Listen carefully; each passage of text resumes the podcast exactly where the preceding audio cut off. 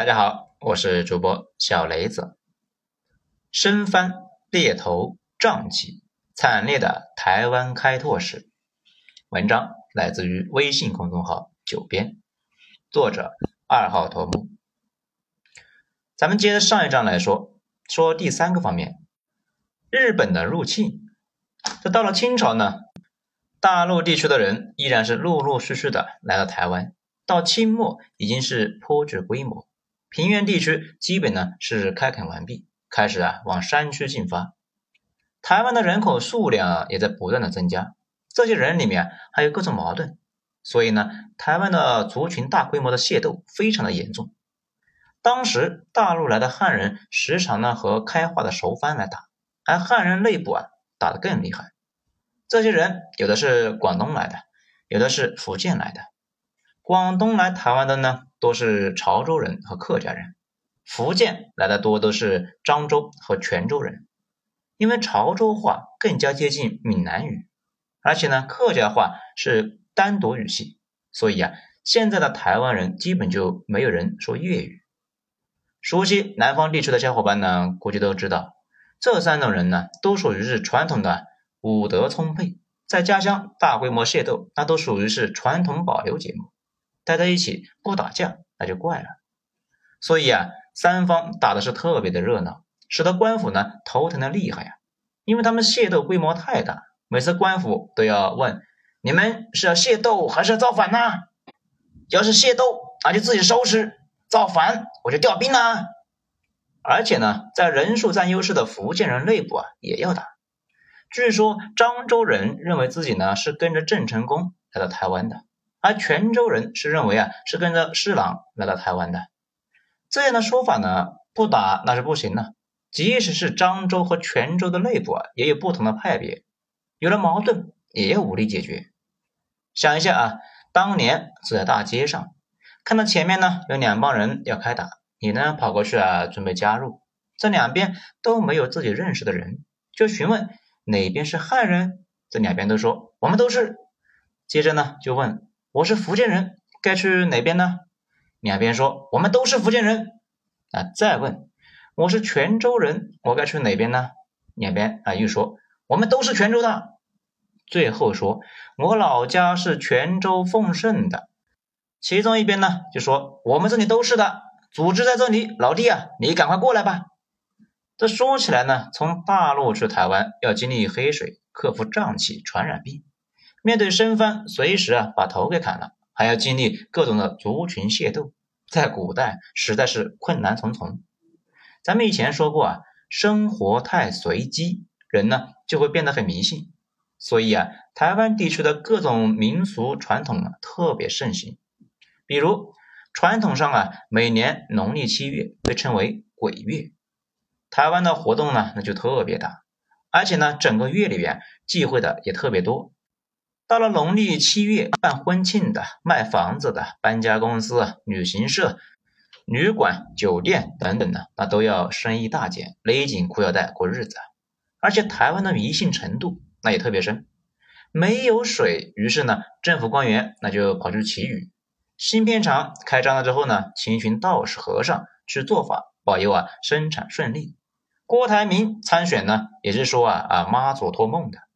一家企业招聘总经理啊，要把八字拿到庙里面算一下，而且呢，当事人会显得非常正式，参与者也都是很认真的。这种操作啊，让人颇为诧异啊。整体呢，都是一群没破四旧的封建余孽。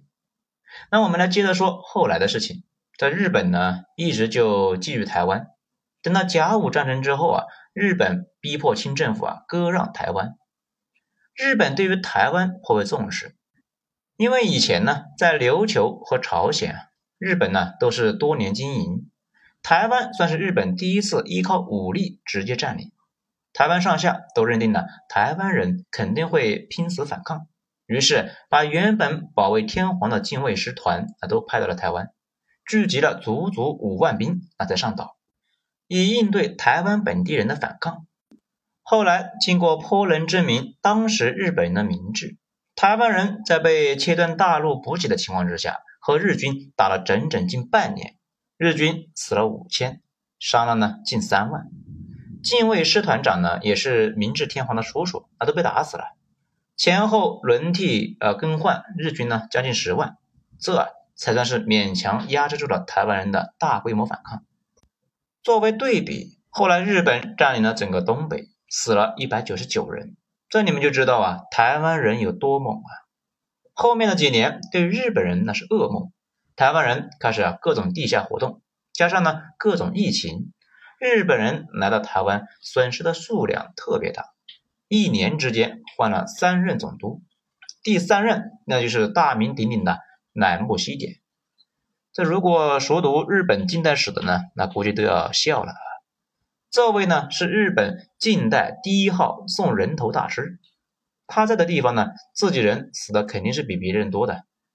最有名的战绩呢，就是日俄战争期间进攻旅顺。为了一个二零三高地，因为他的固执，日军伤亡了十一万，死了足足六万。大家看清楚了，二零三高低是一个山头，不太大。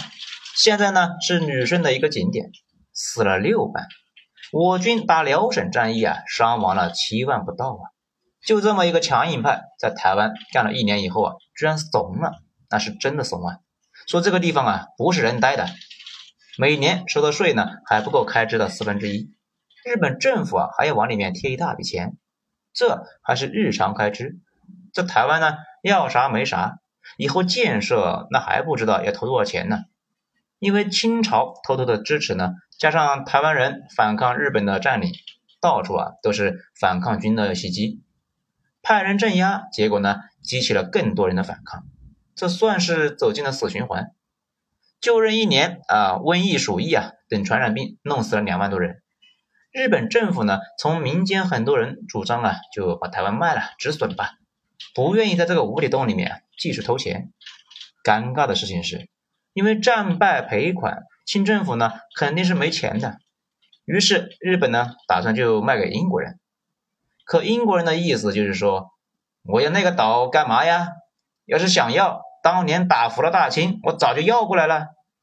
于是日本人又去找法国人，两边价格没有完全谈拢。日本政府呢又觉得卖掉那实在是太丢人了，决定那继续啊再坚持几年。这个时候啊，一个重要的人物那就出场了，而日元太郎。这熟悉日本近代史的小伙伴啊，估计要头疼了。这个人是日本明治时代的第一强悍人物。这文武两路啊，都是一把好手。他在台湾的政策就是没有政策，一切都随机应变，软硬兼施。愿意归顺的就给予重用，不服的那就全部杀掉，并且在岛内啊推行连坐，把当时台湾的富人和读书人基本呢都赶到大陆去了，在台湾就下本钱搞建设，开垦土地，大量的种植甘蔗获利。然后把获利又投入到建设里边。当时在台湾，日本人呢发现了一样好东西。清代台湾汉人呢和番人对立的很严重，所以啊，清王朝就决定呢采取番汉分治这个政策，以解决冲突。清王朝就承认番民自治地权，进行严格的汉番隔离政策。官府于入山的重要路口呢。以立碑立界来方式呢，来规范汉人的生活区域，严禁汉人超越其区域。后来啊，清廷则是另外加以挖沟推土，构成了界限。土堆呢，在当地是俗称土牛土堆边上又加上深沟，故又称为土牛沟。日本人就觉得，哎，这个东西好啊，于是呢，就加以灵活运用。把这种封锁线修的是纵横交错，把一整块地区人为的分割开来，在交汇点设置岗哨，然后一块一块的扫荡反抗者。很快啊，台湾人那就反抗呢就被渐渐的给压服了。这个事情之后啊，日本人自认为是找到了制服中国人的好办法，从那以后哎上头了，就把这一套呢在山地小岛推行的政策啊，在中国到处推行。先是在九幺八之后，在东北实行，搞日本移民拓荒，搞建设，投入矿山工业，搞连坐保甲，收买拉拢，分区块扫荡，最后啊打败了抗联。为了搞分化，还扶持了一个伪满洲国。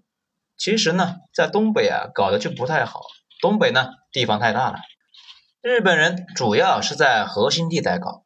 东北啊很多胡子日本人也没撤，还是后来啊我党剿灭的。后来日本人全面入侵中国，那还是这么一套，两家的体量差距在那里啊。于是呢，日本人就把自己啊活活的给拖进了人民战争的汪洋大海。